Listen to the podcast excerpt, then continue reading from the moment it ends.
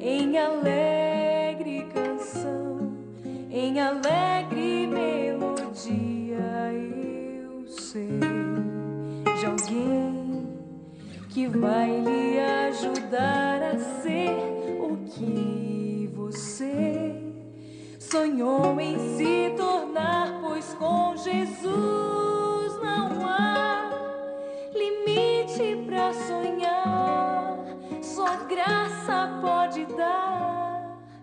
poder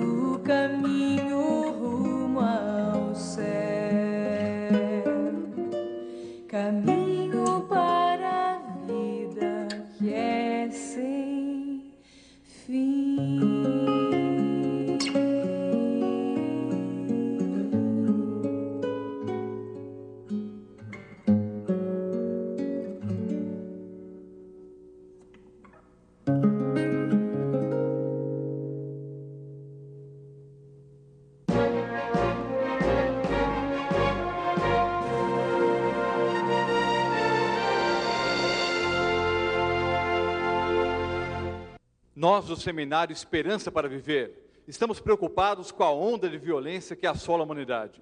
Por isso, saímos às ruas e perguntamos: qual é a verdadeira causa da violência? A verdadeira causa da violência é a pobreza. Porque a maioria aí está sem grana. desemprego, é, fome, um monte de coisa assim. Isso está tá efetivamente fazendo com que as pessoas fiquem mais violentas. Falta de educação, que começa em casa, no lar. Falta de religião, porque através do respeito a Deus a pessoa passa a ter respeito por si própria. Ah, eu acho que é fome, a miséria. Eu acho que principalmente a miséria, que acho que aqui nesse nosso país a miséria é a falta de educação. É, a miséria é uma das grandes causas da violência para mim. Não é a única, mas para mim é a principal.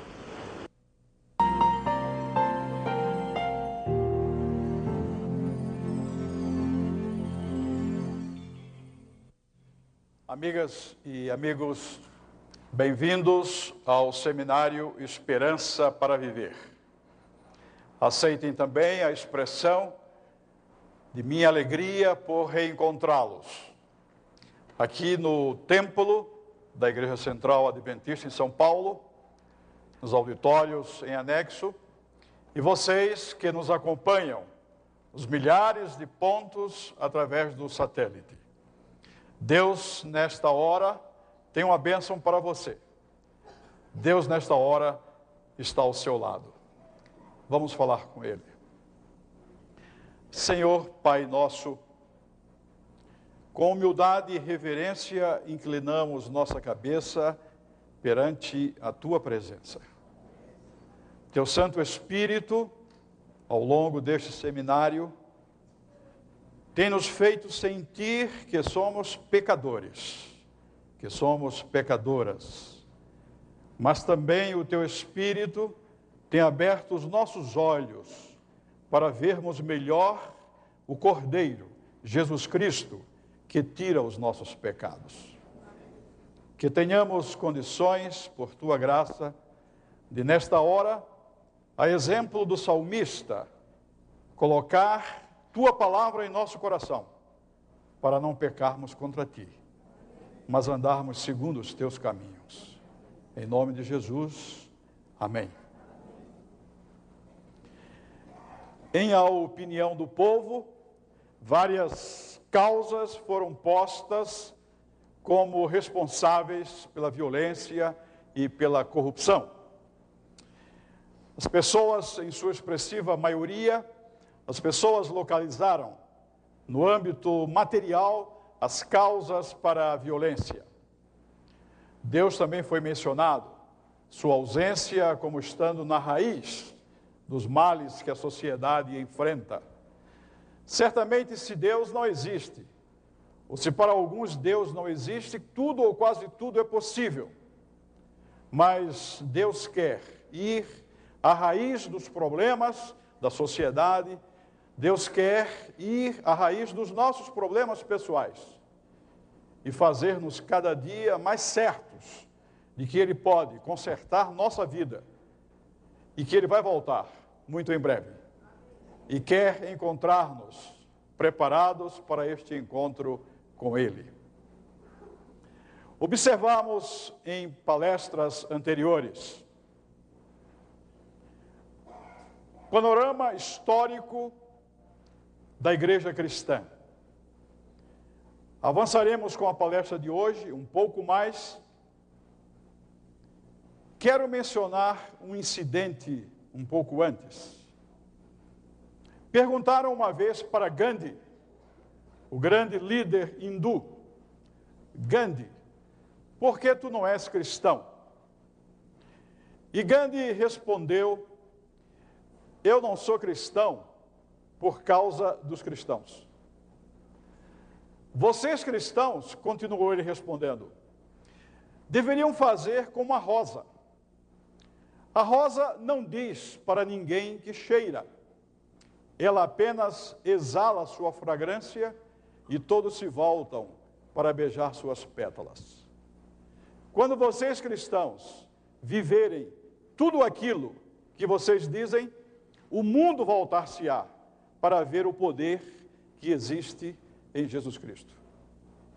Certamente, Paulo expressou uma realidade ideal para todos nós, e que Gandhi colocou em suas palavras, não podemos entrar em sua motivação ou na sinceridade de suas palavras, mas suas palavras revelam aquele ideal que Paulo mesmo disse ser o nosso ideal. Quando ele falou, escreveu: Vivo, não mais eu, mas Cristo vive em mim. E a vida que agora vivo na carne, vivo-a na fé do Filho de Deus, o qual me amou e a si mesmo se entregou por mim. Esta mudança na direção da vida, em vez de termos a vida levada por nossa natureza carnal, que insiste em prevalecer, mas entregarmos a Jesus Cristo a condução de nossa vida alimentando a cada instante, a cada momento, nossa natureza espiritual, para sermos cada dia mais parecidas, cada dia mais parecidos com Jesus Cristo. No final do século XVIII e no começo do século XIX, o mundo experimentou um despertamento um reavivamento religioso. Inegavelmente, antes desse despertamento, muitos grupos se mantinham fiéis e leais à palavra de Deus. Alguns escondidos, vivendo em esconderijos, recuando um pouco mais, os reformadores do século XVI resgataram muito das verdades que foram alteradas na sua essência, colocaram a Bíblia na mão do povo para que as pessoas tivessem acesso ao texto inspirado. Mas ao final do século XVIII e no começo do século XIX, a esse despertamento e líderes religiosos de muitas confissões se voltaram para o estudo especificamente de Daniel e Apocalipse. E descobriram profecias. Observaram que no calendário de Deus, o ano de 1844 era uma data muito relevante. Este ano, no calendário de Deus, ele chamava dois fenômenos à existência, dois fatos, um no céu e outro na terra. No céu, começava a fase investigativa do julgamento dos seres, dos seres humanos. Na visão de Daniel, ele disse que o trono foi posto, abriram-se os livros. Vocês e eu temos nossos nomes nesses livros. Tudo que fazemos como fazemos, tudo que pensamos, tudo está registrado. E neste ano de 1844, segundo as profecias que agora eram objeto de estudo, no meio de muitos líderes religiosos e do povo, essas profecias indicam 44, 1844 como o ano em que no céu o juízo inicia com a sua fase de investigação aos nomes, aos fatos e Paulo complementa dizendo que todos nós devemos comparecer ante o tribunal de Deus. No céu tem início esse juízo de investigação. E na terra, complementando, João em Apocalipse disse que quando chegasse esse momento, no céu, o juízo de investigação, na terra, teria início um movimento para resgatar as verdades e as doutrinas que Cristo, os discípulos pregaram, a igreja cristã primitiva viveu, aquelas verdades que foram mescladas com filosofias pagãs e tradições humanas, que neste mesmo ano se levantaria um movimento para proclamar o Evangelho eterno. Se este movimento deveria levantar-se em 1844 para proclamar o Evangelho eterno, é porque este Evangelho eterno não estava sendo proclamado e agora precisava ser outra vez proclamado, a exemplo dos dias de Cristo e dos dias dos apóstolos. Então, no céu, o início da fase de investigação. E esta fase de investigação começou com os que primeiro habitaram o mundo. E vem vindo, um dia vai chegar o seu nome, vai chegar o meu nome. Vocês e eu vamos comparecer ante o tribunal de Cristo. Mas Paulo também disse que nenhuma condenação há para aqueles que estão em quem? Em Cristo Jesus. Nós estamos aqui porque queremos estar em Cristo Jesus. Este Evangelho eterno prosseguindo, avançando, sendo proclamado. E quando eles estudavam essas profecias, se deram conta de que quando o Evangelho eterno alcançasse todas as partes, de acordo com Mateus 24, 14, quando este Evangelho eterno, com as verdades agora recuperadas na sua proclamação, tiradas do solo em que estavam sendo pisoteadas. Que quando este evangelho eterno alcançasse a todos, então o texto diz: viria o fim, Jesus Cristo voltaria. E então a volta de Jesus Cristo, a gloriosa volta de Jesus Cristo, passou a ser o tema da pregação daqueles que na metade do século XIX fizeram essas incursões e essas descobertas maravilhosas nos livros de Daniel e Apocalipse. O advento de Cristo era o motivo de suas pregações. O que é o advento de Cristo? É o aparecimento de Cristo, é a volta de Cristo. Venha o teu reino. Então, porque proclamavam a volta de Jesus Cristo como a grande esperança da humanidade, eles foram chamados de adventistas, porque pregavam o advento de Cristo. O que é um adventista? O adventista é uma pessoa que crê na volta de Jesus Cristo, deseja a volta de Jesus Cristo e está se preparando para a volta de Jesus Cristo. Surge aí o movimento adventista, não como resultado de capricho de homens, não como resultado de proselitismo gratuito, não, mas surge um movimento chamado pela profecia. Se na metade do século XIX este movimento adventista não tivesse surgido, a profecia iria falhar. Mas como a profecia não falha, este movimento surgiu. O que é um adventista? É quem crê, quem deseja e quem espera ardentemente a volta de Jesus Cristo. Você é um adventista? Quantos são adventistas? Quero ver as mãos. Eu também sou. Nós somos. Nós cremos. Nós desejamos. Estamos estudando Sua palavra a fim de nos prepararmos para este glorioso encontro com Jesus Cristo. A verdadeira causa da violência, a verdadeira causa da corrupção, o tema que vocês receberam e que vocês sabem ser o tema desta hora, deste dia. Em uma das palestras, referência foi feita aqui a Pilatos. Primeiro, quando Pilatos fez a pergunta certa, mas da maneira errada. Ele perguntou para os outros, recordam? Perguntou para os outros: o que farei de Jesus chamado o Cristo?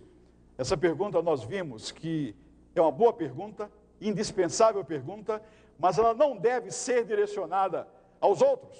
Essa pergunta somente eu posso responder. O que fazer com Jesus Cristo? O que fazer com as verdades de Jesus Cristo que eu estou descobrindo em Sua palavra?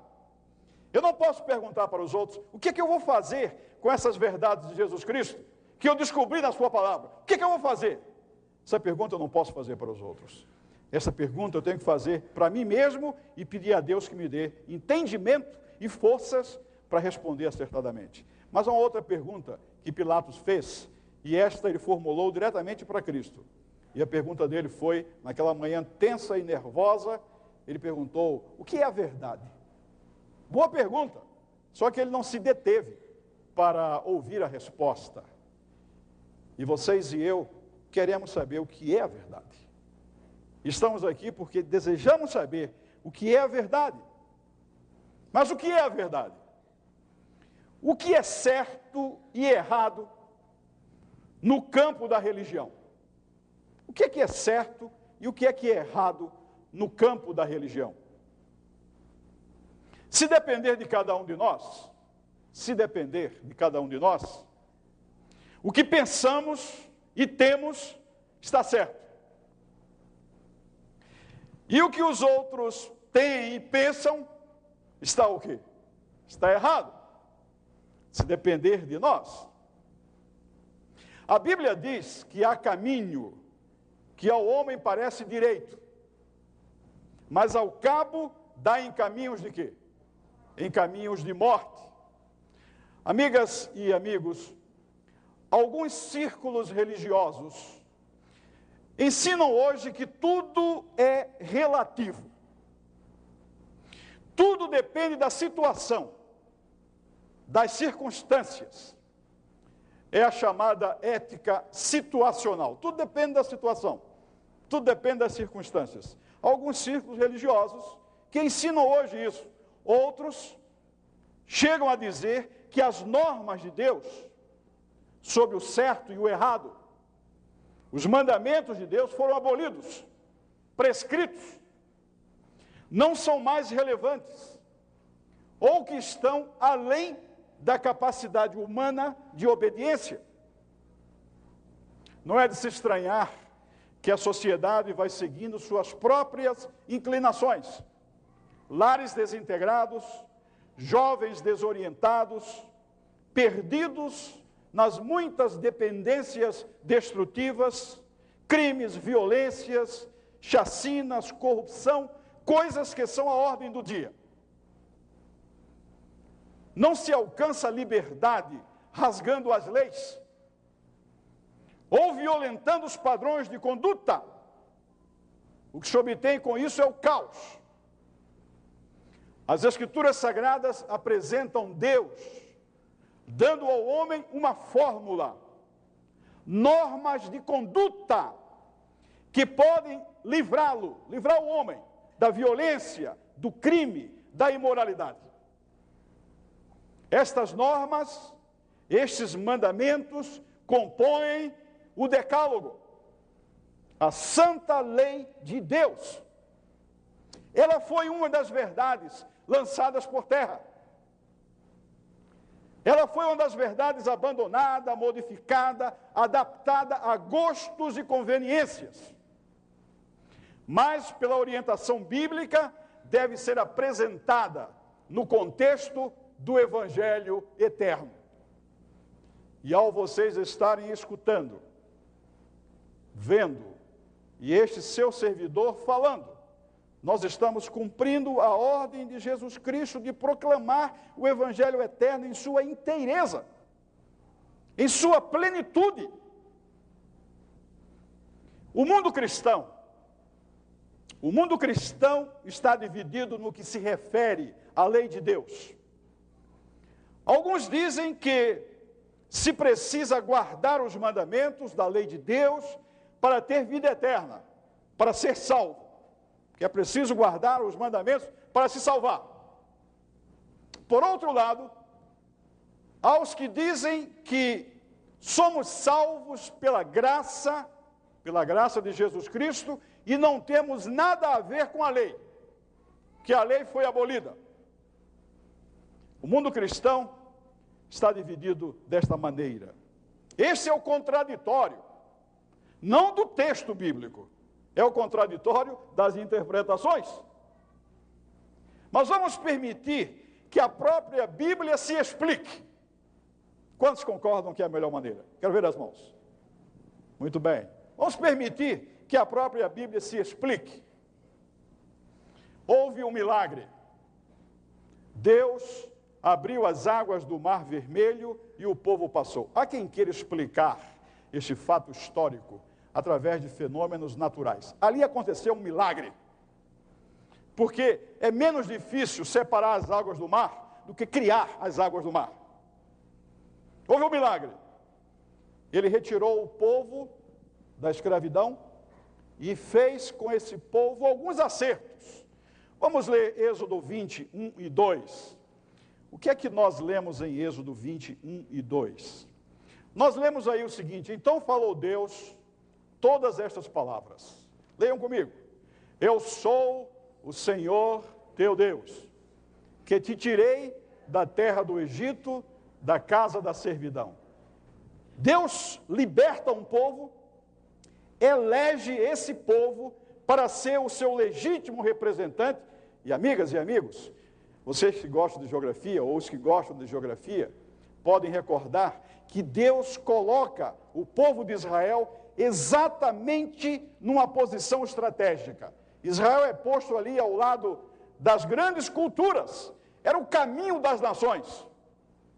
Precisavam passar por Israel, indo para o sul, indo para o norte, para o oeste, vindo pelo mar. Todos tinham que passar por aquele lugar em que Deus colocou o seu povo. Porque o povo de Israel precisava proclamar as verdades de Deus. E Deus começa falando com esse povo e diz: Porque eu sou o Senhor. A primeira coisa que Israel precisava ensinar às nações politeístas que estavam em volta, nações que tinham muitos deuses, e se diz até que naquela região tudo era Deus menos Deus. Israel estava ali para dizer que há um Deus, há um Deus único, e este é o primeiro mandamento do Decálogo. Eu sou, não terás outros deuses, não há outros deuses. O segundo mandamento proíbe a feitura e a adoração de imagens. Por quê? Diminuem a grandeza de Deus e tiram do ser humano um pouco da sua capacidade de adorá-lo. Não tomar o nome do Senhor em vão é o terceiro mandamento desse decálogo. Quando a Bíblia era copiada à mão, o respeito pelo nome Deus era tamanho que os copistas, quando chegavam a palavra Deus, eles usavam uma pena de ouro, só usada para escrever a palavra Deus. E o terceiro mandamento diz para não tomar o seu nome em vão. Santificar o sétimo dia, o sábado. O respeito a Deus como Criador é o quarto mandamento. Respeito e cuidado aos pais, o quinto mandamento. Respeito à vida, não matarás, o sexto mandamento. Respeito à pureza e ao próximo, não adulterarás, o sétimo mandamento. Respeito à propriedade do outro, não furtarás, oitavo mandamento. Não há mentira, ao falso testemunho, o nono mandamento. Cuidado com a língua, e a língua se movimenta numa área molhada, escorregadia. Não ao falso testemunho, não cobiçarás. A cobiça está sempre na raiz de quase todos os pecados.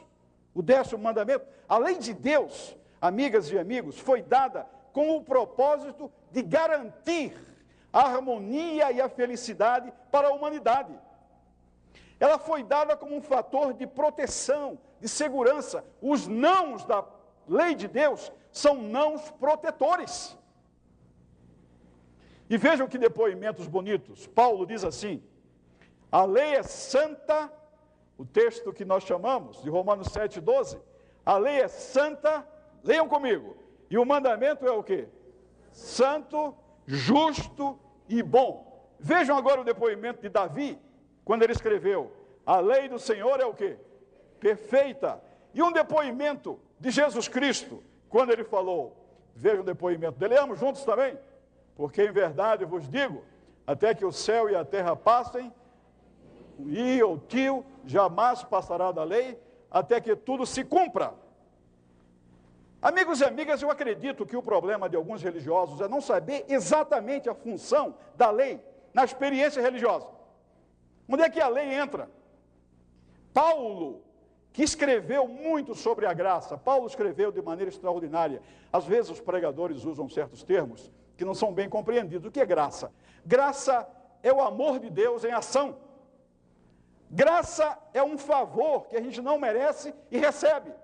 Paulo disse: pela graça sois salvos, através da fé. Fé, o que é fé? Fé é a capacidade espiritual que Ele nos dá de confiar nesta graça, de confiar no amor de Deus, de confiar no perdão que Ele nos dá. Paulo, que muito escreveu sobre a graça, ele também escreveu sobre a lei. Vejam o propósito, a função da lei na experiência religiosa nossa, na experiência cristã. Romanos 7, 7. Vejam o que Paulo disse. Vamos ler juntos. Está boa a experiência de lermos juntos. Que diremos, pois? É a lei pecado? De modo nenhum. Mas eu não teria conhecido o pecado, senão por intermédio de quê? Da lei. Pois não teria eu conhecido a cobiça, se a lei não dissesse o quê? Não cobiçarás.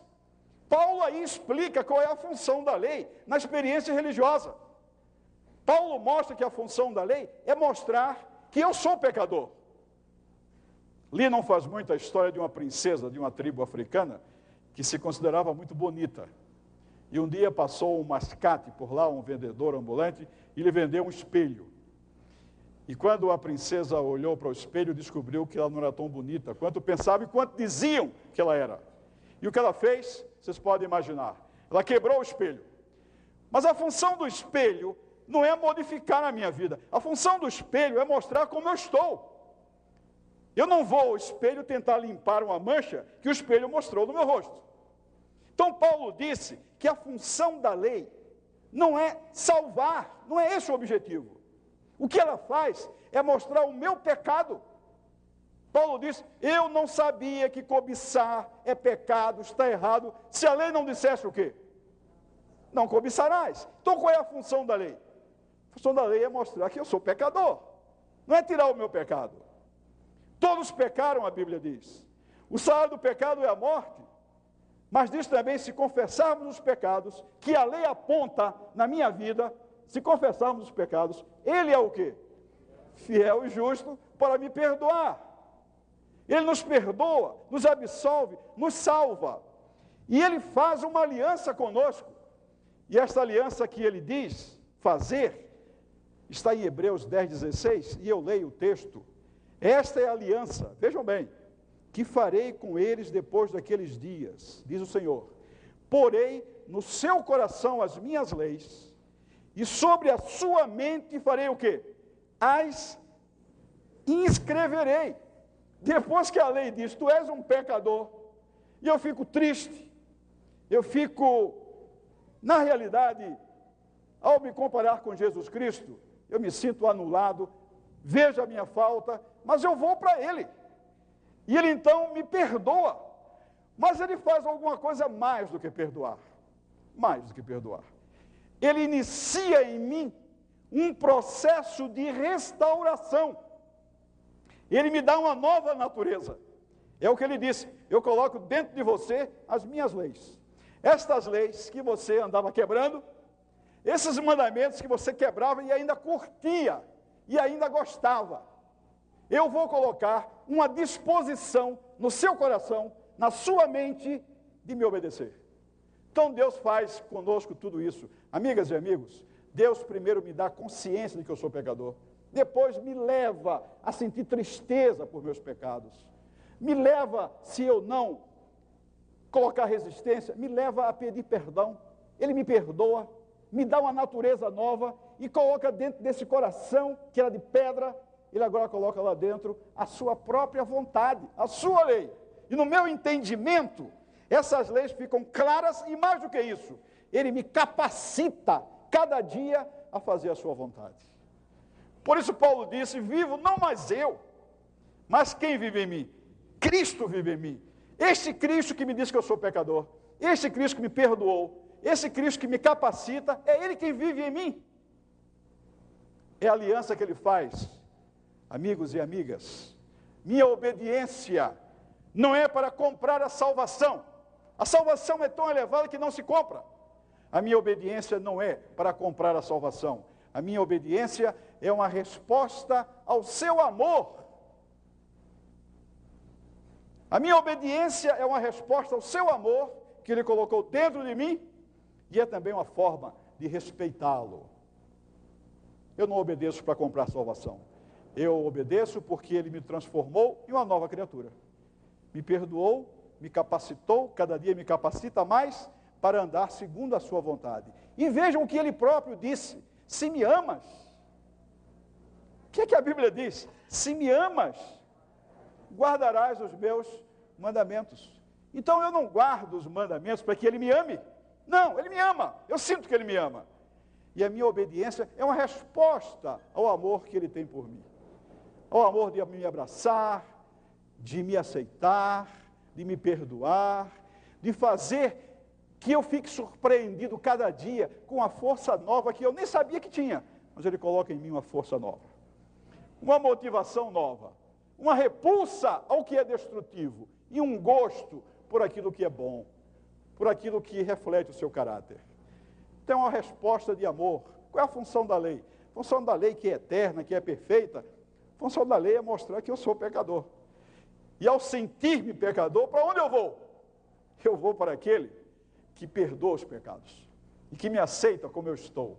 E devagarinho vai me transformando naquilo que ele quer que eu seja. Vejam bem como é perigoso o caminho das pessoas que dizem que, uma vez salvo, pela graça, a lei não existe, foi abolida. Eu acho que isso não é graça, é desgraça.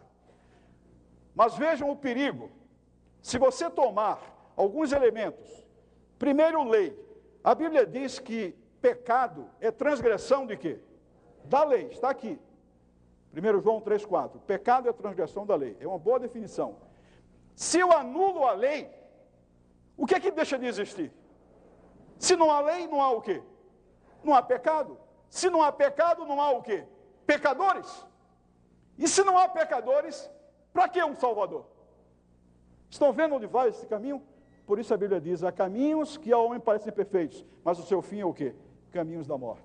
Quando se tenta anular a lei de Deus, esse é um esforço, amigos e amigas, do príncipe das trevas, para que atinjamos o Salvador. Se eu acabo com a lei, obviamente não há pecado. Não havendo pecado, o que não há? Pecadores. E se não há pecadores, para que um Salvador? Mas graças a Deus que esta não é a verdade. Jesus Cristo me salva, coloca em meu coração a sua lei, e Paulo faz uma pergunta interessante: anulamos, pois, a lei pela fé? Ele pergunta, e ele mesmo responde: não, de maneira nenhuma. Antes confirmamos o quê? A lei no coração, que a lei é o caráter de Deus que ele quer colocar dentro de nós. Ele te amou, minha amiga, ele te amou, meu amigo. Ele não quer saber o tamanho do teu pecado, a impureza da tua vida. Aqui onde vocês estão, aí onde você está, talvez vergando ao peso do remorso, da culpa, a capacidade de Deus de perdoar é maior do que a sua de pecar, do que a minha de pecar. A lei mostra o meu pecado, mas a palavra de Deus me diz onde está a solução. Está em Jesus Cristo. Que nesta hora você possa experimentar esse amor que Ele tem por você. Pense no amor dele. E em resposta ao seu amor, coloque-se à disposição para que o Espírito Santo conduza a sua vida de acordo com a vontade de Deus. Cada dia um pouquinho mais parecida. Cada dia um pouquinho mais parecido com Ele. Por amor.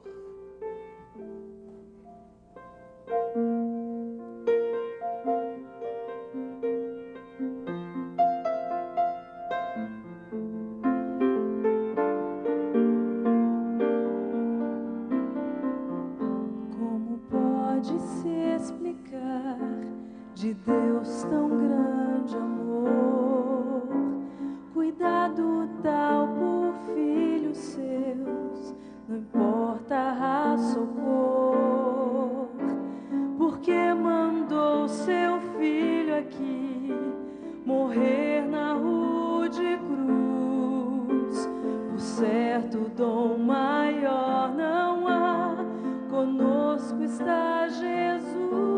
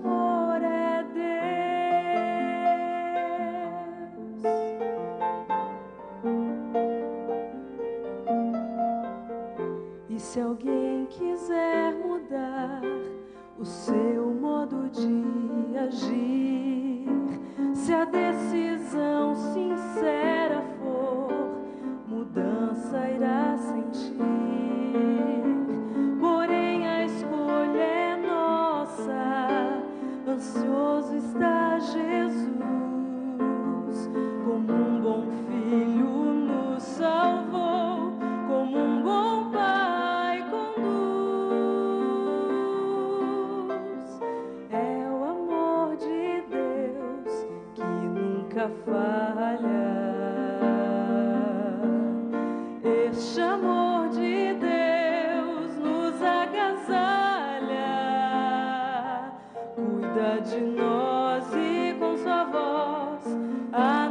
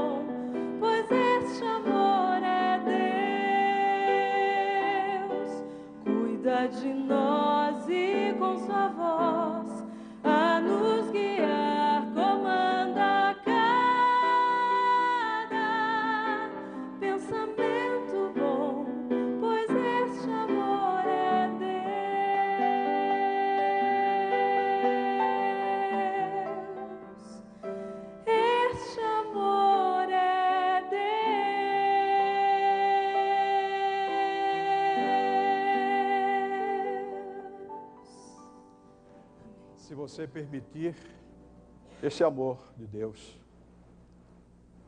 vai ocupar todos os espaços do seu coração. Vai substituir a culpa, o remorso, a tristeza, o frio. Se você permitir, esse amor de Deus colocará em seu coração a força, a motivação e o poder para ter sua vida segundo a sua vontade. Você quer permitir isso? Você quer permitir que Deus o capacite a andar segundo a sua vontade, que Ele coloque em seu coração, em sua mente, sua vontade, sua lei, que é o reflexo do seu caráter? Se você quer, por que não se levanta onde você está? Alguns têm dito, é tão bom pôr a mão no coração nesta hora. Vamos colocar outra vez a mão no coração. Cada pulsar do coração, eu não sei quantas pantadas, quantas batidas seu coração tem por minuto. Mas cada batida é Deus te dizendo: Eu te amo, eu te perdoo, eu te farei forte, eu te farei uma vencedora, te farei um vencedor. Senhor Pai nosso, muito obrigado, porque a tua palavra é clara. Se nós a lermos com espírito humilde, nós descobriremos nela a verdade. A verdade que somos pecadores, mas a verdade que Jesus Cristo nos perdoa, nos capacita a fazer a tua vontade. Que mantenhamos neste coração o teu amor, mantenhamos neste coração a lealdade a ti como nosso Criador e o nosso Salvador. Em nome de Jesus. Amém.